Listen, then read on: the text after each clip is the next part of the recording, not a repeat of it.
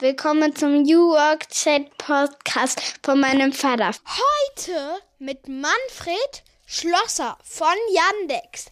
Viel Spaß euch alle, die das auch hören.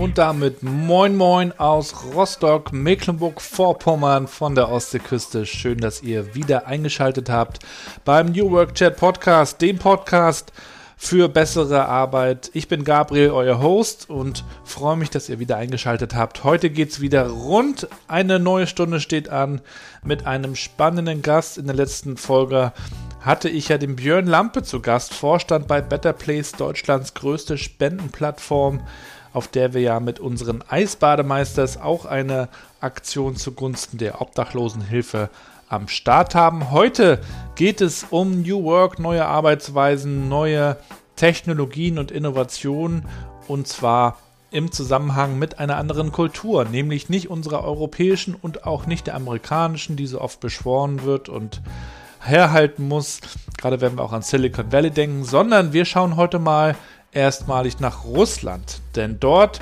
gibt es natürlich auch eine Tech-Szene, dort gibt es Startups, dort gibt es eine wachsende Coworking-Szene und Internetkonzerne, die sich schon seit vielen, vielen Jahren auch mit dem World Wide Web beschäftigen. Und der größte Internetkonzern, den Russland am Start hat sozusagen, ist Yandex. Yandex ist sowas wie das russische Google, so wird es oft bezeichnet aber neben der Suchmaschine, die die fünftgrößte der Welt ist, gibt es natürlich auch noch weitere Produkte im Yandex-Universum. Und wie Yandex nun auch in Europa auftrumpft und weltweit am Start ist, man ist auch im Silicon Valley vertreten mittlerweile. Das erklärt uns heute Manfred Schlosser, mein Gast, der in Europa das Partnergeschäft leitet. Ich habe ihn in Wien kennengelernt vor einigen Jahren auf einer Konferenz und ja, wusste gar nicht viel über Internet, Startups, Gründergeist und auch eine neue Generation, die in Russland heranwächst und auch eine eigene Meinung hat auf das Thema und zu dem Thema Demokratie und Mitbestimmung. Und der Manfred versteht sich so ein bisschen auch als Kulturverbinder und erklärt uns auch, was wir von den Russen lernen können und auch umgekehrt. Viel Spaß mit der heutigen Episode.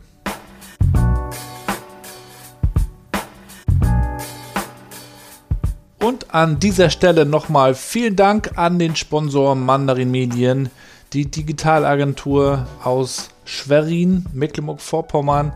Und ich möchte euch nochmal auf eine tolle Aktion hinweisen, die Mandarin mit angeschoben hat. Ich durfte auch mitarbeiten zuletzt dabei.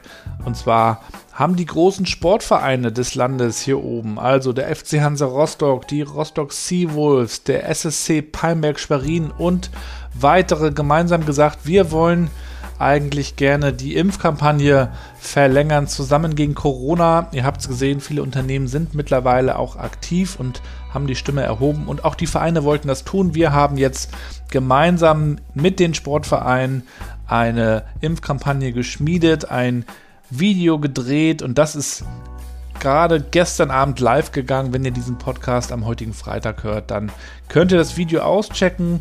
Wir haben es in der Rostocker Stadthalle gedreht und ihr findet den Link zu diesem Video in den Show Notes. Zusammen gegen Corona.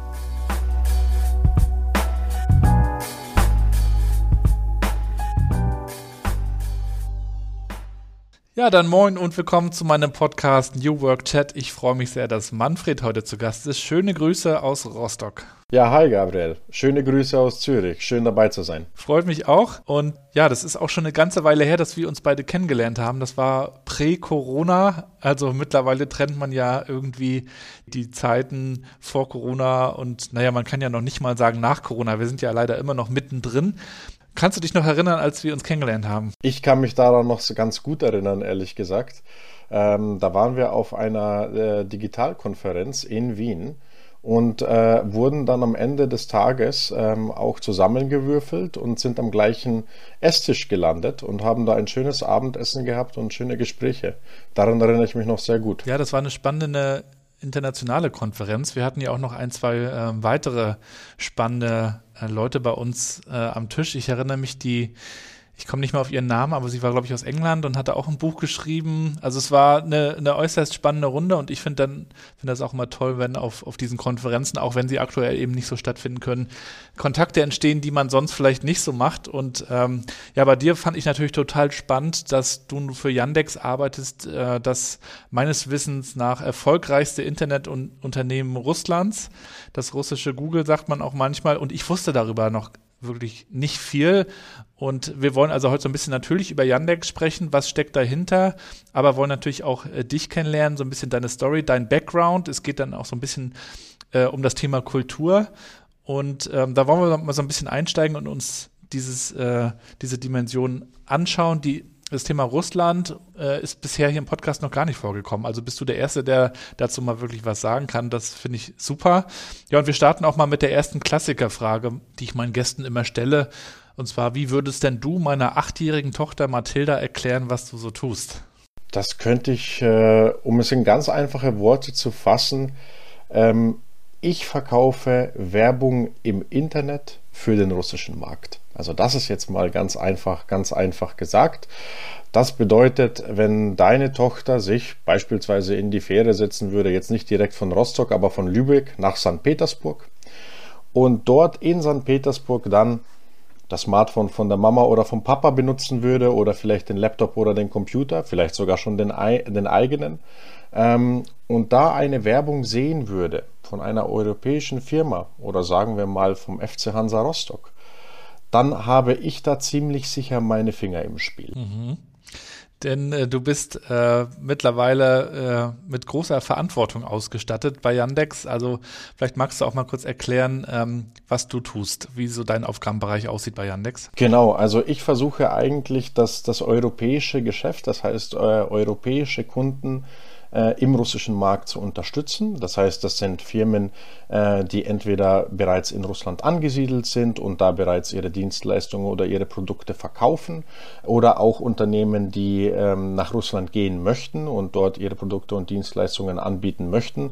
Und da unterstütze ich vor allem dann natürlich beim Verkauf, vor allem der Verkauf, der dann über das Internet natürlich stattfindet, also auch hier das Thema E-Commerce natürlich.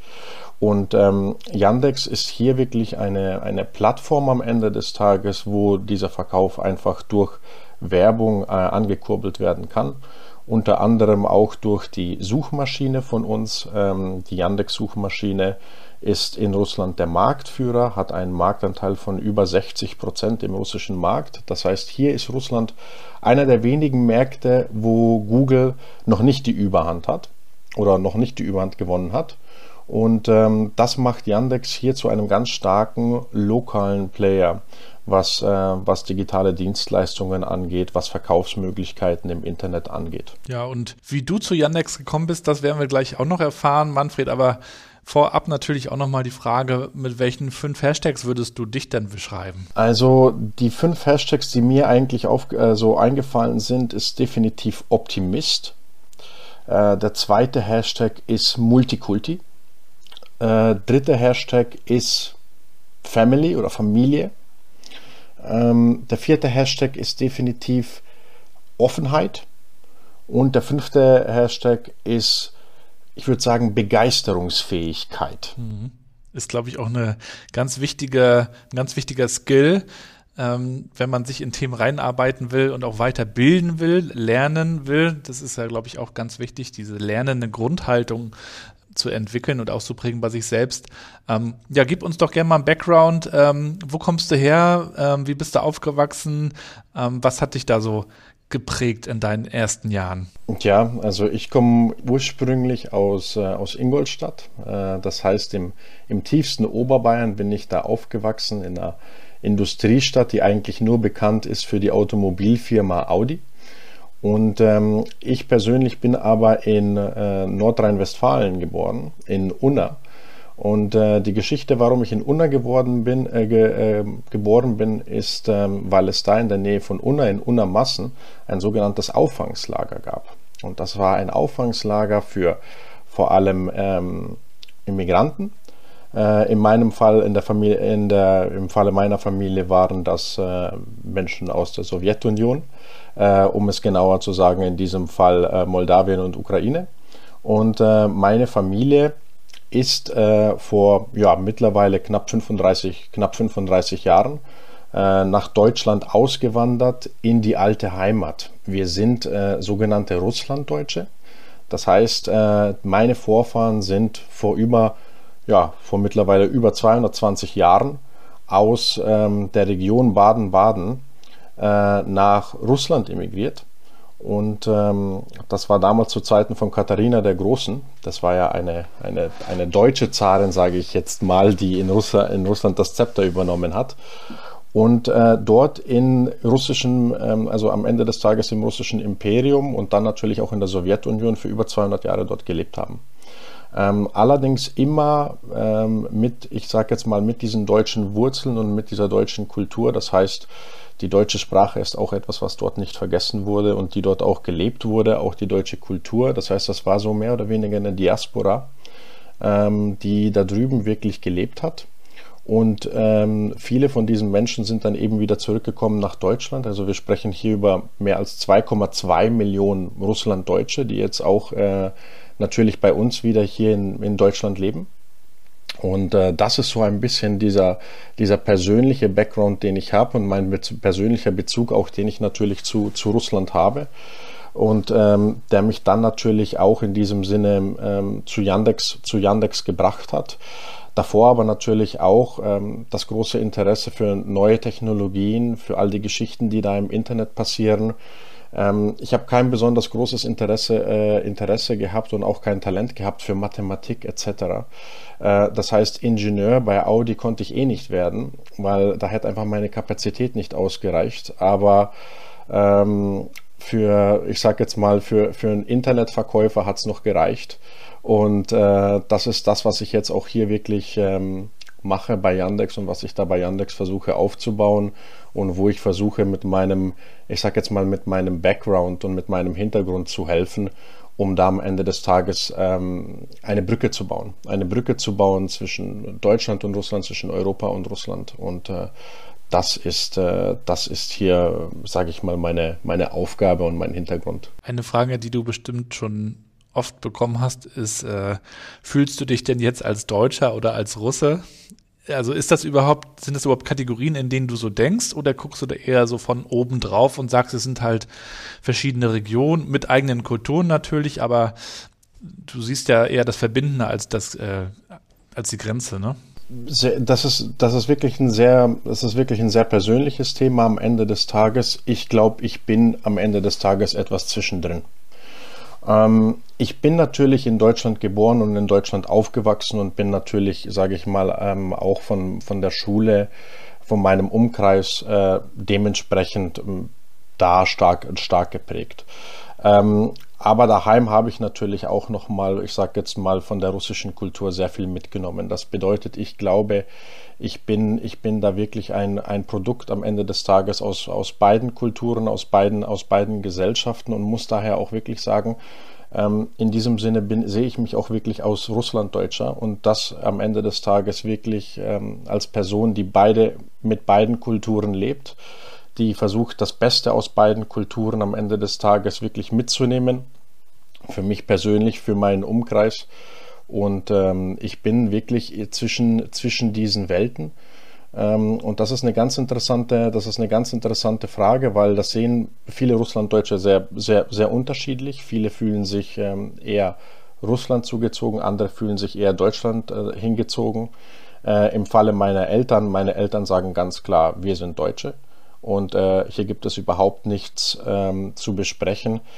Aber wenn dann daheim hier und da mal das russische Fernsehen läuft, beziehungsweise äh, russische Speisen auf den Tisch kommen, äh, dann merkt man, dass wir da vielleicht nicht so hundertprozentig nur, äh, nur Deutsche sind in diesem Sinne. Und deswegen fand ich das immer ganz spannend. Also ich finde, ich bin da wirklich zwischen diesen beiden Welten äh, zu Hause und sehe mich da auch wirklich äh, am Ende des Tages als Russlanddeutscher. Das heißt, äh, da schlagen zwei Herzen in mir. Habt ihr dann zu Hause Deutsch immer gesprochen oder auch Russisch oder? Ich bin daheim nur auf Deutsch aufgewachsen. Äh, meine Eltern wollten da mehr oder weniger so wirklich einen Cut mhm. machen, sage ich mal, zwischen, zwischen uns und Russland. Das hat ein bisschen mit der Geschichte zu tun. Ähm, weil es den, den Deutschen natürlich nach dem Zweiten Weltkrieg nicht besonders gut ergangen ist äh, in Russland. Meine Großeltern äh, wurden damals auch deportiert äh, zu Beginn des, äh, des, Zweiten, des Zweiten Weltkrieges. Ähm, und äh, danach war das natürlich auch in Russland zu leben, war recht schwierig mit einem deutschen Nachnamen oder mit einem deutschen Namen. Und dementsprechend ähm, haben, haben, sage ich jetzt mal, die Generation meiner Großeltern oder meiner Eltern da ein bisschen was mitmachen müssen äh, drüben und haben dann gesagt, okay, wenn wir jetzt wirklich nach Deutschland kommen, am Ende des Tages in die alte Heimat, dann wollen wir die voll aufnehmen und dann heißt das auch für uns, dass wir uns da voll anpassen und dass wir nur Deutsch sprechen am Ende des Tages auch daheim. Das heißt, ich bin nur mit Deutsch aufgewachsen. Mhm. Ich durfte mir Russisch in den letzten Jahren äh, nochmal persönlich beibringen. Da hat aber meine russische Ehefrau beigeholfen. Von dem her äh, habe ich da ein bisschen die Möglichkeit gehabt, auch daheim zu üben und äh, bin jetzt wieder auf einem ich würde sagen, auf einem ordentlichen, auf einem ordentlichen Level, was meine russischen äh, Sprachskills angeht. Man bekommt ja in, in Deutschland von, von Russland jetzt nicht so extrem viel mit. Das, was man so weiß, hat man irgendwie aus den Medien. Da kann man dann auch lesen über das doch derzeit eher angespannte Verhältnis zwischen Deutschland oder auch der EU und, und Russland. Ähm, wir wollen jetzt aber gar nicht so sehr in die Politik gehen, sondern auch eher so ein bisschen die Brücken schlagen und das Verbindende suchen. Könnte mir vorstellen, dass es in Russland möglicherweise ähnlich ist, dass man ein paar ähm, Bilder im Kopf hat von Deutschland oder ein paar Sachen weiß, aber vielleicht auch Vorurteile ähm, bestehen. Ähm, was würdest du denn sagen, wo, wo sind denn die Brücken auch ähm, zwischen Russland und Deutschland und der EU? Wo, wo gibt es so Anknüpfungspunkte? Also ich würde am Ende des Tages sagen, dass natürlich die, die Wirtschaft ganz klar ein Anknüpfungspunkt ist. Das bedeutet hier, die Zusammenarbeit ist etwas, wo äh, beide am Ende des Tages natürlich eine Win-Win-Situation äh, haben am Ende des Tages. Das heißt Partnerschaften, die in der Wirtschaft äh, passieren. Ähm, aber auch Win-Win-Situationen am Ende des Tages von der Kultur. Ich persönlich habe auch ein bisschen Zeit verbracht in den USA und muss sagen, ähm, dass hier der kulturelle Unterschied oder die kulturelle Einigkeit, sage ich jetzt mal, zwischen, zwischen Deutschland und der EU und Russland äh, schon noch mal größer und gefestigt ist als beispielsweise jetzt hier mhm. äh, mit dem Beispiel mit den, mit den Vereinigten Staaten.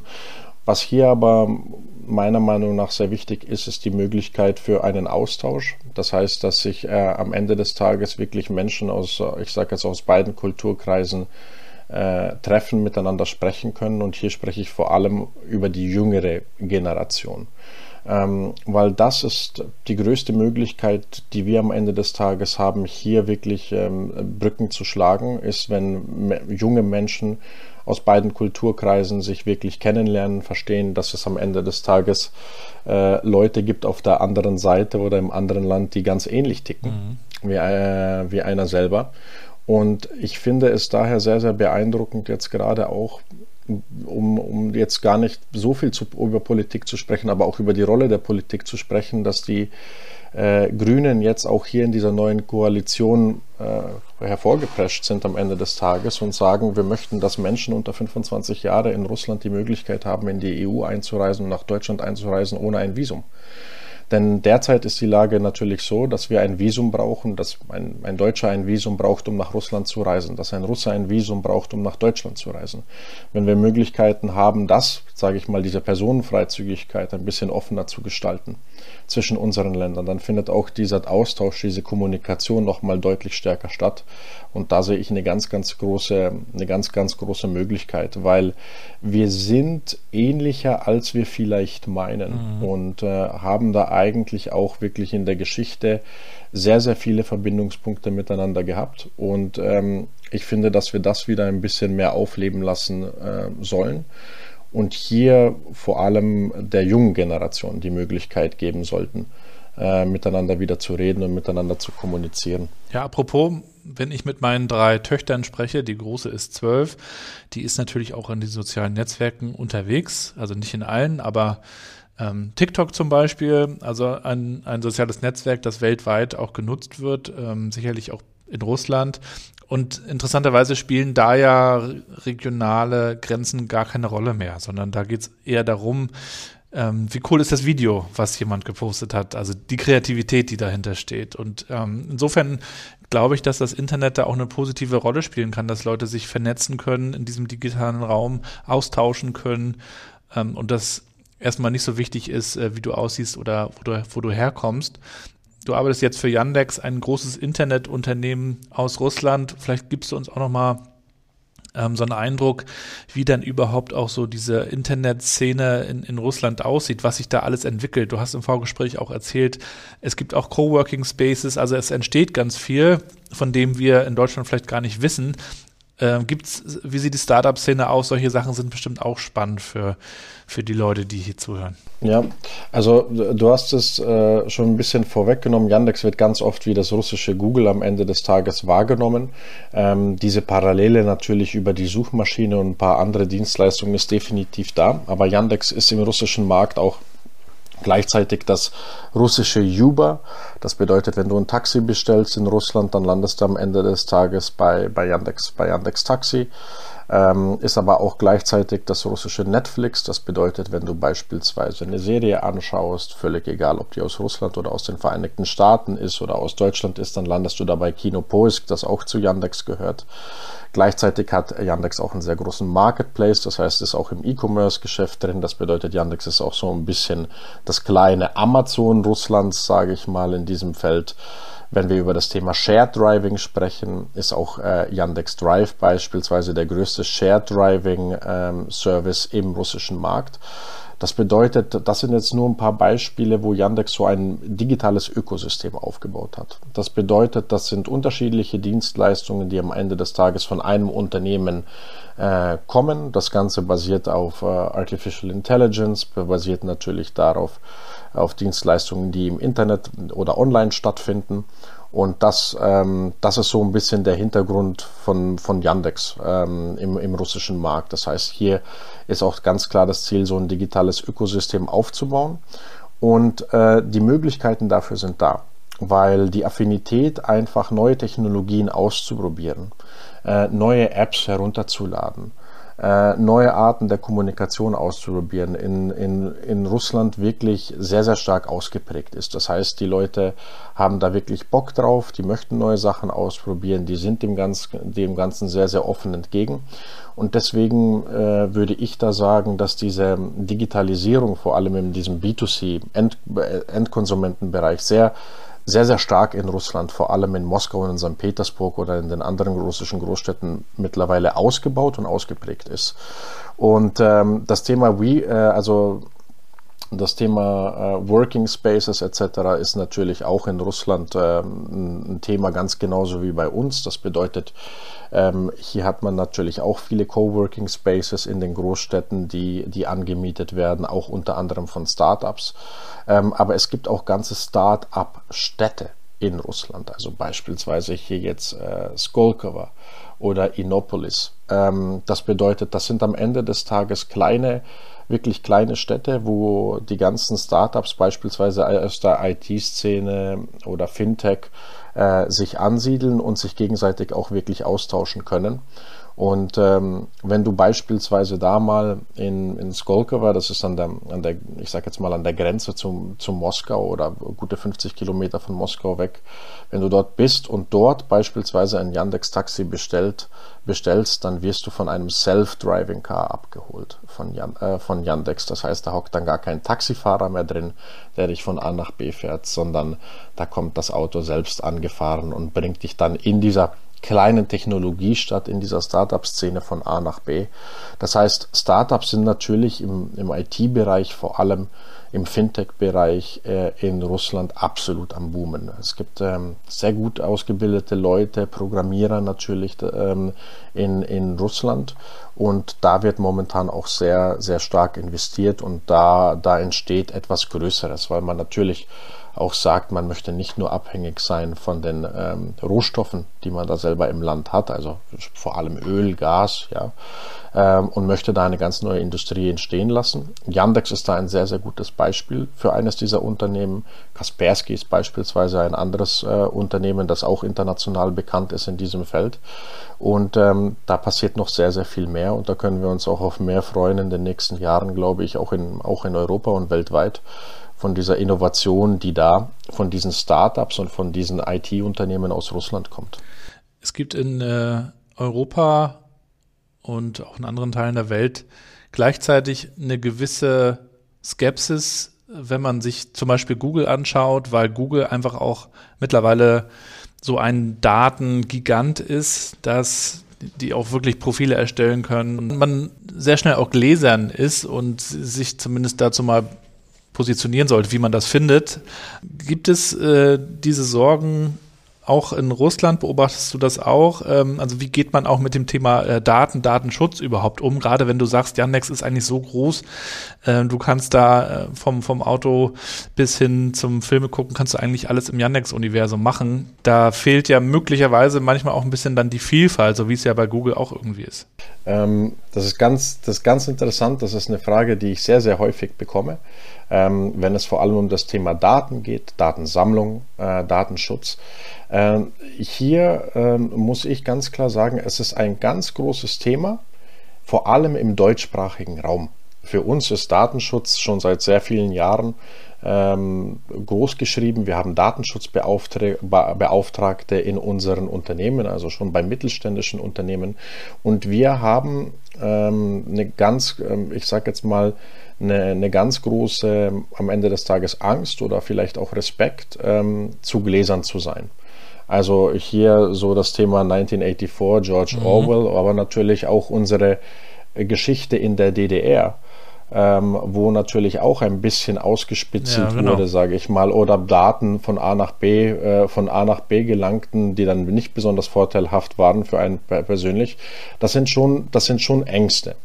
Und das ist ein wahrlich deutsches oder ein Thema im deutschsprachigen Raum ähm, das ich so im Ausland nicht wahrnehme. Also in Russland das Thema Daten und Datenschutz etc., das interessiert wirklich überhaupt keinen. Ähm, da trifft, da sagt man am Ende des Tages, okay, ich benutze diese Dienstleistung, ich habe mich dafür entschieden.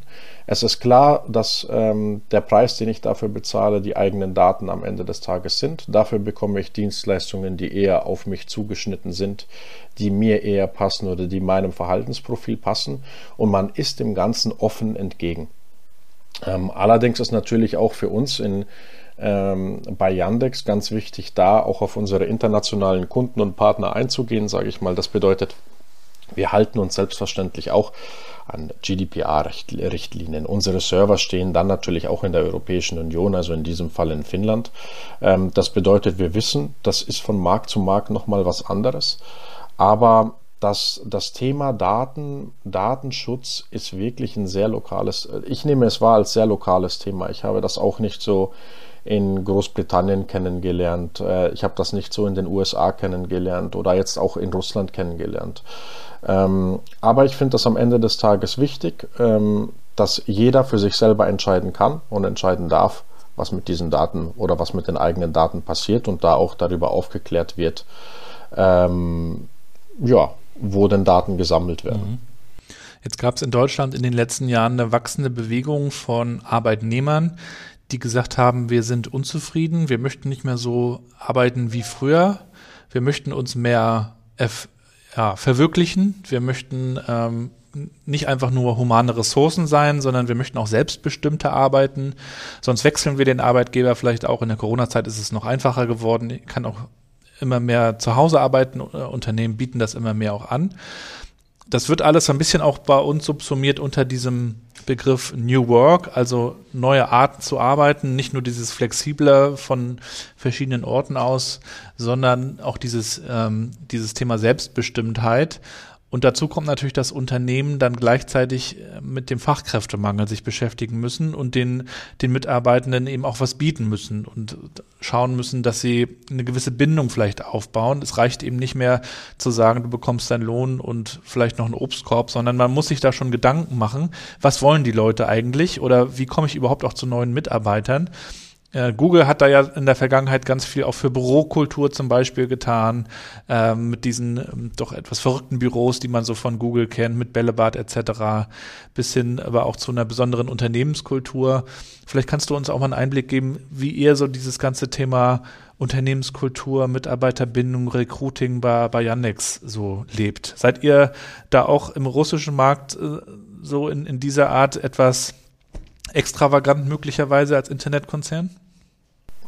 Ja, also ähm, hier auch ganz klar die, Para, die Parallele, äh, die, unsere Büros sind auch ähm, in Moskau oder in St. Petersburg oder grundsätzlich, ich sage jetzt mal auch State of the Art ähm, im Sinne von ähm, von, ja, ich sag jetzt mal von der ganzen Extravaganz, die du gerade angesprochen hast, äh, gleichzeitig aber auch natürlich kostenloses, äh, kostenloses Essen ähm, in, der, in der Kantine, also Frühstück, Mittagessen und dann auch nochmal Abendessen. Ähm, so ein ganze, so eine, ich sag jetzt mal, so eine richtige Bubble, die da entstanden ist um das Büro herum. Das bedeutet, man muss eigentlich gar nicht mehr das Büro verlassen, sondern kann dort 24-7 leben und von dort aus alles machen. Äh, das ist ganz klar bei Yandex genau, genau das gleiche, ähm, wie ich das persönlich auch bei, bei Google erlebt habe. Und ähm, das ist auch etwas, ähm, was, was wichtig war natürlich, um, ähm, um ich sage jetzt mal, gut ausgebildete Menschen, junge Menschen da auch nochmal anzulocken. Ähm, das hat sich aber natürlich in Corona jetzt auch ein bisschen, ähm, ein bisschen geändert. Und um was es jetzt geht, vor allem bei uns, ist Flexibilität und Vertrauen. Das bedeutet da auch wirklich zu sagen, wir verstehen, wir leben jetzt gerade in äh, Umständen, die ein bisschen schwierig sind, schwierig sind für uns alle und da jetzt auch volle Flexibilität zu geben. Das heißt, jemanden zu sagen, der von zu Hause aus arbeiten möchte, Klar, du darfst zu Hause, äh, zu Hause arbeiten. Wenn du auch möchtest, darfst du gerne auch deinen Schreibtisch expensen, auch einen zusätzlichen Monitor natürlich aus dem Büro mitnehmen oder den auch nochmal expensen, von zu Hause aus arbeiten.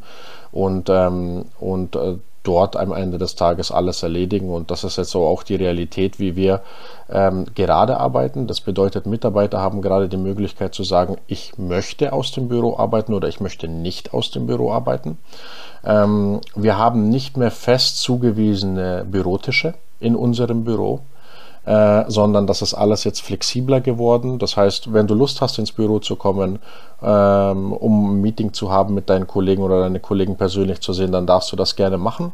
Wenn du aber sagst, nein, ich möchte lieber von zu Hause aus arbeiten, eben wegen der Corona-Situation und der Corona-Lage, äh, dann ist das auch ohne weiteres möglich. Und da wird den ähm, Mitarbeitern gerade sehr, sehr viel Vertrauen gegeben und vor allem, es wird immer wieder gecheckt, wie geht es den Mitarbeitern. Das heißt, wir haben jetzt quartalsmäßig haben wir eine, eine Survey, wo Mitarbeiter gefragt werden, wie geht's dir?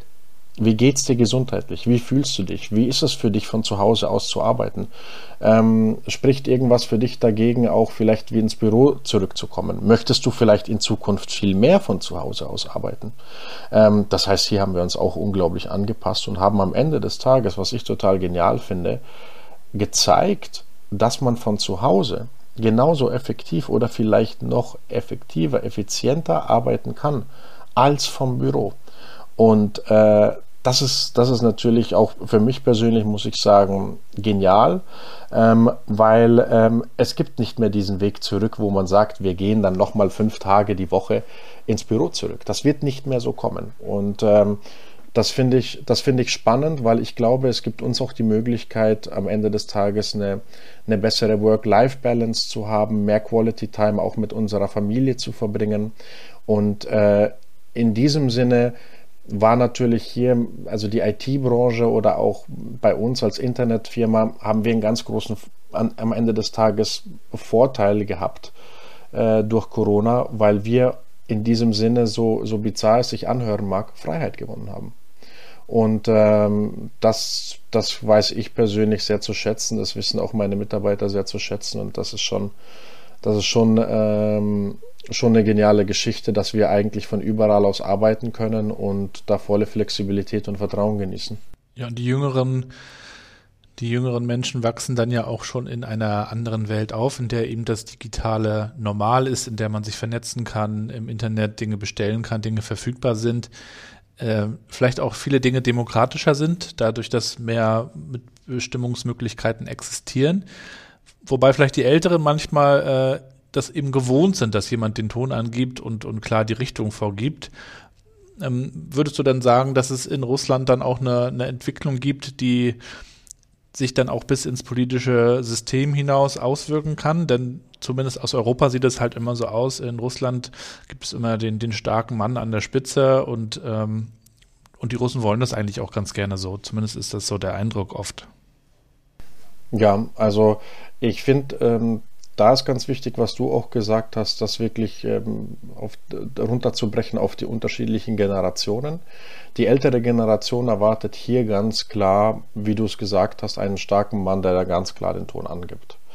Ähm, am Ende des Tages den Ton angibt, aber um das Land am Ende des Tages oder die Interessen der Bevölkerung zu schützen. Das bedeutet, hier geht es vor allem um diesen Schutzgedanken, dass alles von außen am Ende des Tages potenziell schlecht sein könnte und dass man hier jemanden braucht, der die eigene Umgebung, die man gerade gewohnt ist, sage ich jetzt mal, schützt. Daher dieses, dieses, ich sage jetzt mal, dieses, äh, dieses, star dieses starke Mann-Syndrom, ähm, das wir natürlich in, in Russland äh, seit Jahrzehnten, aber am Ende des Tages seit Jahrhunderten, eigentlich auch zur Zarenzeit, ähm, erleben und erlebt haben. Äh, die junge Generation äh, ist aber ganz anders. Ähm, das heißt, all die Leute, die jetzt gerade aufwachsen, die jetzt, ich sage jetzt mal 15 bis 30 sind, die ähm, halten, ich sage jetzt mal davon, von diesem Schutz oder von, von diesem starken Mann am Ende des Tages gar nicht so viel. Ähm, das bedeutet, die sind auch ähm, durch die ganzen Informationen, durch die sozialen Kanäle, durch diese Internationalisierung, die natürlich auch im Internet stattgefunden hat, mit ganz anderen Informationen aufgewachsen, äh, sind in diesem Sinne auch deutlich demokratischer. Und dann gibt es die Leute, die sich dafür auch wirklich einsetzen und sagen, äh, wir möchten auch nach Alternativen suchen, wir möchten, ich sage jetzt mal, auch ein bisschen anders leben. Und dann gibt es aber auch ganz viele Leute, die sehr apolitisch sind. Das bedeutet, die sagen, okay, äh, ich habe verstanden, dass Politik hier ein bisschen kompliziertes Thema ist. Ähm, und ich habe mich entschlossen, mich damit überhaupt nicht auseinanderzusetzen und äh, schaue nur auf mich selber und meine eigene Umgebung oder meine eigenen, in meinen eigenen vier Wänden, was da passiert. Ähm, und da, da sehe ich, da sehe ich so ein bisschen ähm, den, den Unterschied jetzt gerade. Also es gibt bei der jungen Generation diejenigen, die auch auf die Straße gehen ähm, wie wir das Anfang des Jahres gesehen haben. Und dann gibt es die, die anderen, die sagen, okay, also das Wort Politik, äh, wenn das schon, in, wenn das, wenn, wenn das antönt oder wenn das kommt, dann, dann möchten sie schon gar nichts damit zu tun haben. Ähm, was mich auch nochmal interessieren würde am Rande, das Thema China. Da haben wir auch äh, schon im Vorgespräch einmal, sind wir auch schon mal drauf gekommen, in China gelten ja doch nochmal andere Regeln, äh, aber auch gerade das Thema Technologie und Internet ist sehr spannend, weil sie dort eben auch sehr, sehr weit vorne sind. Ähm, inwieweit gibt es da bei euch auch Zusammenarbeit, Kooperation oder ist es mehr eine, eine friedliche Koexistenz? Das ist eine friedliche Koexistenz. Also wir haben ein Büro in Shanghai. Äh, wir betreuen von dort aus auch wirklich die chinesischen, die chinesischen Kunden, die natürlich auch sehr stark ähm, im russischen Markt aktiv sind. Also hier nur mal ein großes Beispiel AliExpress ähm, die ähm, riesengroß in, in Russland sind. Und ähm, hier ist das eine friedliche Koexistenz, aber mittlerweile auch mehr, mehr eine Partnerschaft. Allerdings muss man ganz klar hier auch verstehen, also auch aus unserer Lage. Eine Partnerschaft mit China bedeutet eine Subpartnerschaft. Ähm, das bedeutet, dass man hier nicht auf Augenhöhe miteinander kommuniziert und dass man sich hier ganz klar an die Richtlinien der ähm, chinesischen Partner, Kunden äh, und Umstände zu richten hat. Das ist, äh, das ist die Realität. Äh, das ist, wie das funktioniert.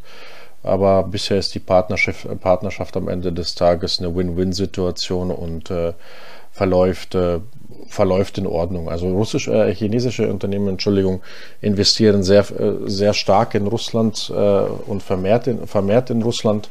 Äh, Russland gibt im Austausch dafür natürlich dann äh, die Rohstoffe. Also wieder bei, sind wir wieder beim Thema Ga Gas und Öl. Und so verläuft diese Partnerschaft mittlerweile. Aber natürlich ist man da nicht wirklich ganz auf Augenhöhe. Also das ist, glaube ich, auch dem, äh, dem, dem, dem, großen, starken Mann, gerade angesprochen wurde, mhm. auch so bekannt. Mhm. Ja, und du bist ja nur selber auch, also du in Person eigentlich sehr viel unterwegs, äh, mindestens in Europa ja. In der Corona-Zeit wird das jetzt sicher ein bisschen weniger sein, aber ähm, wie, wie organisierst du dich dann, würde mich auch nochmal interessieren. Also wie, wie schaffst du das alles äh, unter einen Hut zu bringen? Hm, wie, wie kannst du da produktiv sein bei so vielen äh, Themen und Baustellen, die du hast? Ja, ich habe, ich versuche ähm, mich ganz klar zu strukturieren und meinen Kalender am Ende des Tages zu strukturieren. Ähm, was heißt das? Ähm, ich sage zum Beispiel Montag und Dienstag ähm, I never travel for business. Also Montag und Dienstag sind sogenannte Bürotage oder Tage, wo ich vor allem auch viele interne Meetings dann am Ende des Tages versuche zu haben. Das bedeutet, ich versuche da meine Mitarbeiter zu treffen, ich versuche da alle internen Projekte etc. dann nochmal hier ähm, die dort, also, also am Montag und Dienstag dann auch wirklich, sage ich mal, anzugreifen. Ähm, und Reise, versuche nur zu reisen, wenn ich unterwegs bin, am Mittwoch und Donnerstag ähm, da dann vor allem Kunden treffe oder Partner treffe und dann am Freitag mehr oder weniger äh, versuche, das, was in der Woche passiert ist oder das, was mit den Kunden oder Partnern besprochen wurde, dann nochmal wirklich aufzuarbeiten oder dann nochmal das Follow-up von dem Ganzen zu machen. Ähm, das funktioniert bei mir ganz gut. Ich habe ich hab, ich hab gesehen in Vergangenheit, wo ich nicht diese festen Tage hatte, wo ich gesagt habe, und hier bin ich definitiv im Büro bzw. im Homeoffice. Und hier an diesen Tagen bin ich auch frei, um beispielsweise äh, zu traveln.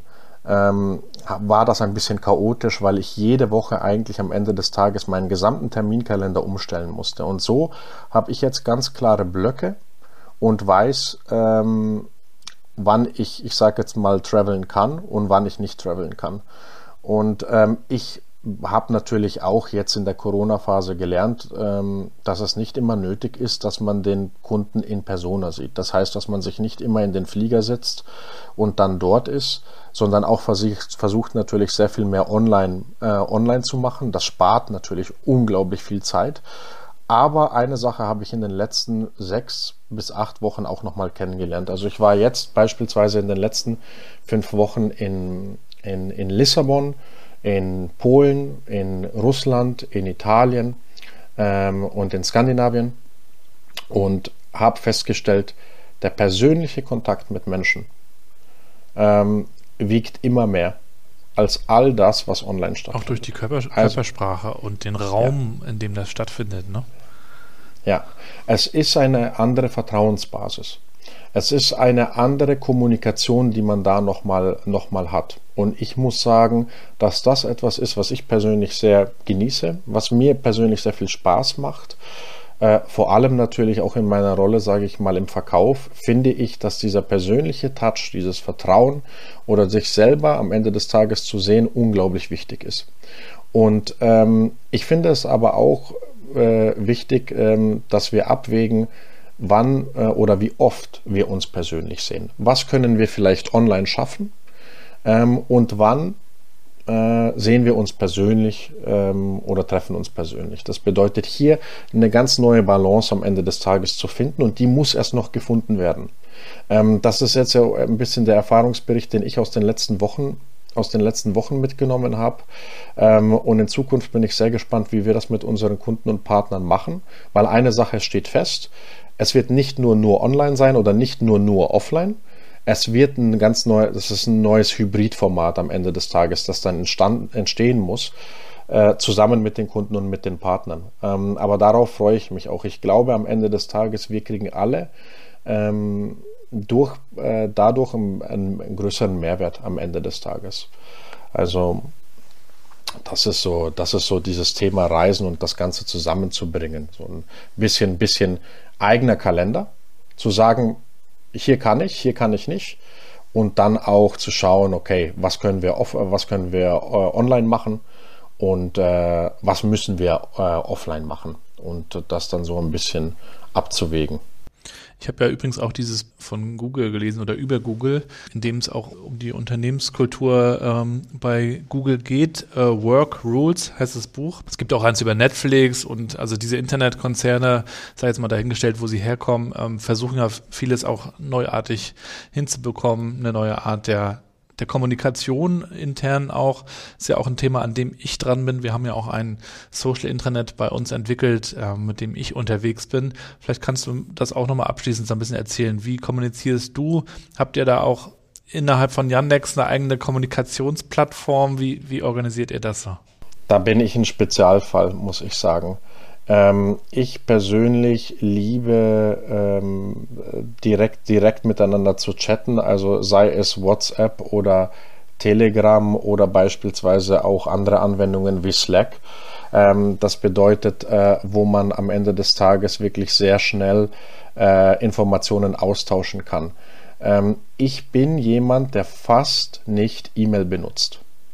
Ähm, das ist für mich so vom, vom Tempo auch ein bisschen so Postkutsche aus dem, aus dem 19. Jahrhundert. Ähm, das heißt, ich bin ganz, ganz großer Freund ähm, von der, ich sage jetzt mal auch von dieser neuen, von dieser neuen Art und Weise, wie man miteinander kommuniziert. Ähm, aber ähm, es, äh, aber man muss auch ein bisschen vorsichtig dabei sein, weil man, man, man textet sich mittlerweile mit Informationen am Ende des Tages wirklich zu und man muss auch wirklich aufpassen. Ich habe das selber wirklich bei mir kennengelernt, wie man mit diesen Informationen umgeht, wie man mit dieser Fülle von Informationen umgeht und vor allem auch das Thema, wann man available ist. Mhm.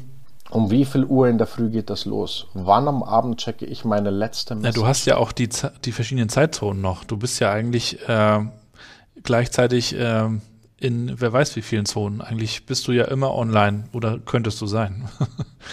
Genau, also ich, ich könnte, wenn ich wirklich möchte, online sein. Das heißt, bei mir kommen die ersten, ähm, ich würde sagen, die ersten Messages oder die ersten Tasks kommen, kommen eigentlich an um ja zwischen 5 Uhr und 6 Uhr in der Früh. Und äh, die letzten kommen dann um, um 10 Uhr, 23 Uhr am Abend. Ähm, und ähm, das bedeutet natürlich für mich, das ist nicht möglich. Also ich kann, ich kann nicht von 5 Uhr in der Früh bis 23 Uhr am Abend arbeiten. Äh, da bin ich nicht belastbar genug, äh, sondern ich muss mir da ganz klare, ganz klare Regeln setzen, wann, wann schaue ich mir das an und wann, äh, wann schaue ich mir das nicht mehr an. Ähm, und das kommuniziere ich auch so wirklich an meine Mitarbeiter, da eigene Regeln und eigene, eigene, ich sag jetzt mal, einen eigenen Weg zu finden, weil es wird halt alles immer schneller es wird immer mehr Information. Früher ist man, hat man die erste E-Mail gelesen, wenn man im Büro war und äh, hat im Büro dann den Laptop zuge äh, zugemacht und hatte dann seine Ruhe. Das ist jetzt einfach nicht mehr der Fall. Das heißt, wir müssen diese Regeln jetzt einfach für uns selber setzen und ähm, Führungskräfte, Unternehmen müssen auch ihren, ihren Mitarbeitern die Möglichkeit geben, da am Ende des Tages da auch wirklich dann abzuschalten und äh, da aber auch nochmal wirklich auch offen zu kommunizieren, hey, es ist in Ordnung, wenn du nicht 24/7 available bist. Und falls es eine Erwartungshaltung ist, es gibt Industrien, es gibt Firmen, die diese Erwartungshaltung haben, dann muss das ganz klar kommuniziert werden. Also dann muss der Mitarbeiter einfach wissen, pass auf, das wird erwartet und nicht. Also in meinem Fall kann ich nur sagen, ich versuche äh, in der Früh vor 7.30 Uhr äh, und vor der Dusche und vor dem Kaffee nicht meine Nachrichten aufzumachen. Und ähm, am Abend versuche ich auch wirklich um 7 Uhr spätestens die letzte Nachricht, die mit der Arbeit zu tun hat, äh, dann nochmal zu lesen oder vielleicht zu beantworten. Und alles aus, also das sind eigentlich so für mich ähm, so diese Grenz, ich sag jetzt mal diese Grenzzeiten, ja. die ich mir selber gesetzt habe. Es ist ja auch so verführerisch, ne, wenn man das Smartphone bei sich hat. Ähm, es ist nur ein Knopfdruck und schon ist man in der Arbeitswelt drin. Ähm, deswegen glaube ich auch, es geht schon um die Eigenverantwortung, wie man mit Notifications umgeht, ähm, mit eigenen Regeln, die man sich vielleicht auch setzt, weil man sonst einfach vom Kopf her nicht mehr ähm, auftanken kann und, und man braucht ja dann auch diese Energie. Denn gerade dieses ähm, digitale Arbeiten zieht ja auch extrem viel Energie, merke ich auch selber, wenn ich manchmal in einem äh, wenn ich einen vier- oder fünfstündigen Workshop mal gebe, dann bin ich danach so aus, äh, so fertig, als ob ich gerade einen halben Marathon gelaufen bin. Also das Gehirn zieht da unglaublich viel Energie. Deswegen glaube ich, das ist sogar noch unterschätzt oft. Wir freuen uns alle über die neuen flexiblen Möglichkeiten des, ähm, des Zusammenarbeitens im Internet, aber das hat eben auch ähm, eine Verantwortung bringt das auch mit sich. Und ich glaube, da, da werden wir in Zukunft uns noch mit beschäftigen müssen. Ja, Manfred, ich danke dir erstmal für diesen Einblick ähm, sowohl in das Thema Kultur als auch äh, Internet und Russland. Vielleicht kannst du uns auch abschließend nochmal so deine Prognose geben. Glaubst du denn, dass wir in 100 Jahren vielleicht schon weiter sind und gar nicht mehr so viel über regionale äh, äh, Grenzen sprechen, sondern alles digital vernetzt ist und dadurch auch vermischter vielleicht kulturell? Ja, ich persönlich habe zumindest diese Hoffnung, dass wir in einer voll globalisierten Welt am Ende des Tages äh, leben werden, äh, wo wir am Ende des Tages dann auch nur ein Zahlungsmittel haben werden, das dann auch voll digitalisiert ist, äh, dass wir nicht mehr äh, über über Länder sprechen, über Regionen sprechen. Das bedeutet, dass die Politik im Großen und Ganzen ähm, da sehr viel offener geworden ist, dass wir da vielleicht über eine Politik der Vereinten Nationen vielleicht sprechen, ähm, dass wir dementsprechend sehr viel besser vernetzt sind, dass Personenfreizügigkeit vor allem herrscht. Ähm, das bedeutet, dass Menschen äh, dort leben dürfen und dort arbeiten dürfen, wo sie das gerne, wo sie das gerne möchten, dass jeder die gleichen Startbedingungen oder Startmöglichkeiten von Anfang an am Ende des Tages hat ähm, ich habe zumindest äh, diese, diese, diese Hoffnung, ähm, dass wir da in so einer voll am Ende des Tages in einer, ähm, in einer globalisierten Welt dann zu Hause sind oder zu Hause sein dürfen, wo wir miteinander dann vernetzt sind und wo wir uns auch austauschen dürfen und äh, uns gegenseitig ohne jegliche Einschränkungen äh, besuchen dürfen. Also das, äh, das habe ich da auf jeden Fall. Das wäre eine tolle Geschichte. Also wenn man sich jetzt allein schon die, die großen Internetunternehmen anschaut, auch Facebook zum Beispiel mit Milliarden Nutzern, dann, dann sieht man auch einfach, dass die, dass die ähm, die Köpfe dieser Unternehmen mindestens so mächtig sind wie die politischen ähm, Führer. Insofern, das wird äh, spannend sein und da da werden wir mal sehen, was, was wir da noch erleben. Manfred, vielen Dank erstmal dafür. Ich würde dir gerne zum Abschluss des Gesprächs auch nochmal drei, vier kurze Sätze rüberschmeißen, die du bitte ganz spontan beendest, wenn du soweit bist. Wir fangen mal an. Eine Sache, die Deutsche von Russen lernen können, ist Lebensfreude. das kannst du gerne mal erklären. Findest du, die Deutschen haben da deutlich Nachholbedarf? Äh, wir sind ein bisschen pessimistisch. Also was wir um uns herum sehen, wir sehen viele Dinge, die wir besser machen können, wir sehen viele Dinge, die wir ein bisschen kritisch sehen und wir, ähm, wir haben so manchmal das Gefühl, ähm, dass, äh, dass wir härter an Sachen arbeiten müssen, Sachen verändern müssen, äh, anstatt da ein bisschen lockerer, ne? lockerer ne? reinzugehen und genau. Und diese Lockerheit, diese am Ende des Tages Lebensfreude, auch gerade im Hier und Jetzt, im Moment, finde ich, könnten wir äh, von, den, von den Russen, da könnten wir uns eine Scheibe abschneiden. Eine Sache, die Russen von Deutschen lernen können, wäre? Struktur. Ähm, das bedeutet ähm, zu planen, das bedeutet Dinge auch, ähm, ich sage jetzt mal in einer strukturierten Art und Weise anzugehen, äh, klare, ähm, klares Expectation Setting, klare Rollenverteilung, ähm, das ist ein bisschen äh, chaotischer in Russland, auch vor allem im Geschäftsleben. Das bedeutet, hier Struktur ist eine ganz große Stärke meiner Meinung nach. Struktur und Prozesse, die die Deutsche haben, selbst im Alltagsleben. Wenn das Internet dauerhaft ausfallen würde, dann? Dann kommen wir zurück zu den Basics und verstehen, dass ein Leben auch ohne das Internet ohne weiteres möglich ist und dass wir da auch eine schöne Zeit auf dieser Erde haben können, in der wir mehr Zeit verbringen mit unserer Familie, äh, mit den Menschen und Freunden um uns herum, die wir leben. Das bedeutet, äh, das, ist, äh, das würde uns gar nicht so schlecht tun. Eine wichtige Zukunftskompetenz für unsere Kinder wird sein Lernbereitschaft. Und zwar das Leben lang zu, äh, das Leben lang zu lernen Ähm, und ähm, weil wir große Veränderungen in sehr, sehr schneller Zeit momentan miterleben. Und ich glaube, dass das eine absolute Kompetenz sein wird, lernbereit zu sein, lernwillig zu sein, äh, neugierig zu sein und das ein Leben lang. Also nicht nur während der Schulzeit und der, der Zeit an der Uni vielleicht, sondern darüber hinaus, wenn man auch schon wirklich im Jobleben ist. Wenn ich Wladimir Putin treffen würde, würde ich ihn fragen, ob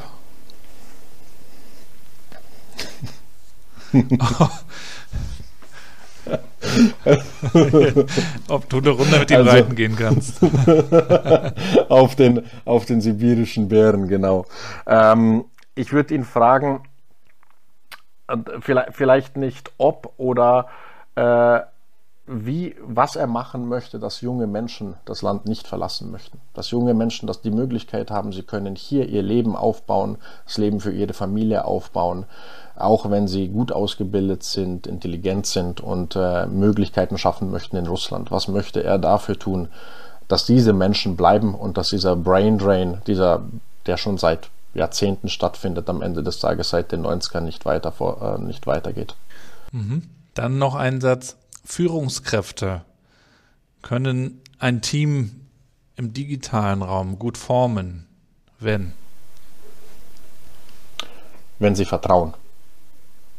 Ähm, das Wichtigste ist, äh, den Mitarbeitern zu vertrauen, sie nicht micro zu managen oder nicht sie voll zu kontrollieren, sondern ihnen zu vertrauen, dass sie in ihren eigenen, ich sage jetzt mal im Homeoffice, in ihren eigenen vier Wänden, im digitalen Raum ihre Arbeit genauso gut oder vielleicht sogar besser auch erledigen können. Für mich ist das ganz große Wort hier Vertrauen. Und letzter Satz. Ein Buch, das ich empfehlen kann, ist. Da würde ich jetzt gerade das Buch Shenzhen empfehlen. Ähm, ich muss aber leider noch mal schauen, wie der Autor heißt. Können wir nachreichen in den Show Notes. Aber erklär, also, erklär mal, worum geht's? Ähm, Shenzhen ist gerade diese neue Modellstadt, wo, ähm, wo gerade am Ende des Tages diese Digitalisierung schon voll mit eingebunden ist. Das heißt, das ist jetzt so gerade die mit innovativste Stadt der gesamten Welt.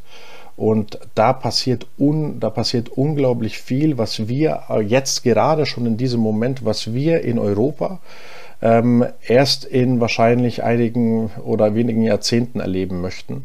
Und das finde ich hier äh, an, an diesem Buch sehr, sehr faszinierend, einen Einblick zu gewinnen ähm, über das, das Tempo in Shenzhen, wie die Digitalisierung und die neue Industrie da schon ähm, im vollen Gange ist. Und das fand ich, finde ich sehr beeindruckend an, an dem Buch. Klingt spannend, ja. futuristisch. Ja. Vielen Dank, Manfred. Dir weiterhin auch viel Erfolg Danke. bei der Arbeit und bleib gesund natürlich, ganz wichtig heutzutage.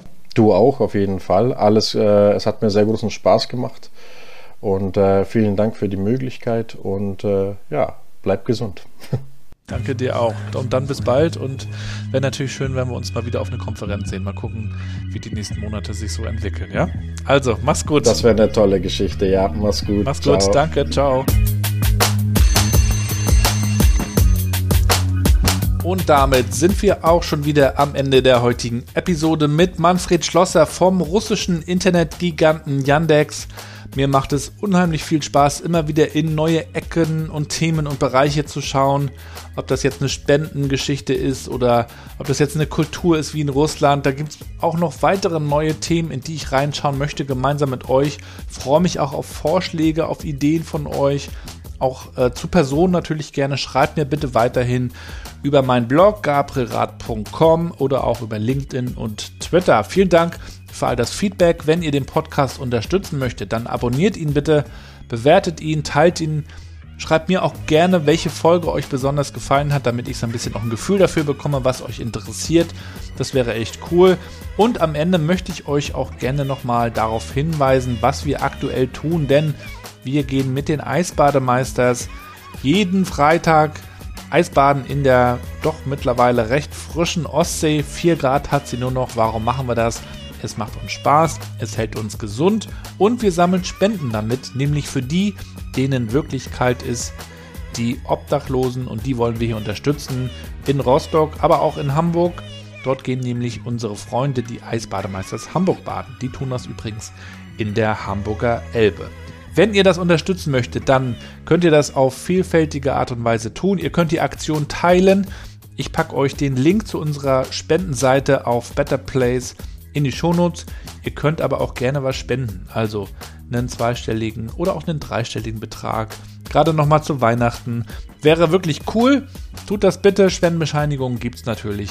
Ist doch ganz klar. Better Place wird die im Februar dann verschicken. Ich danke euch für die Unterstützung. Danke allen, die dort auch bisher gespendet haben und hoffe, dass wir jetzt auch gerade Richtung Weihnachten und Jahreswechsel dort einen schönen Betrag überweisen können. Die würden sich freuen und ich würde mich freuen, wenn wir weiter so vorwärts gehen mit dem New Work Chat. Es wird auf jeden Fall in diesem Jahr noch eine Knallerfolge geben. Da könnt ihr euch schon mal drauf freuen. Ansonsten wünsche ich euch erstmal alles Gute, bleibt gesund und bleibt connected.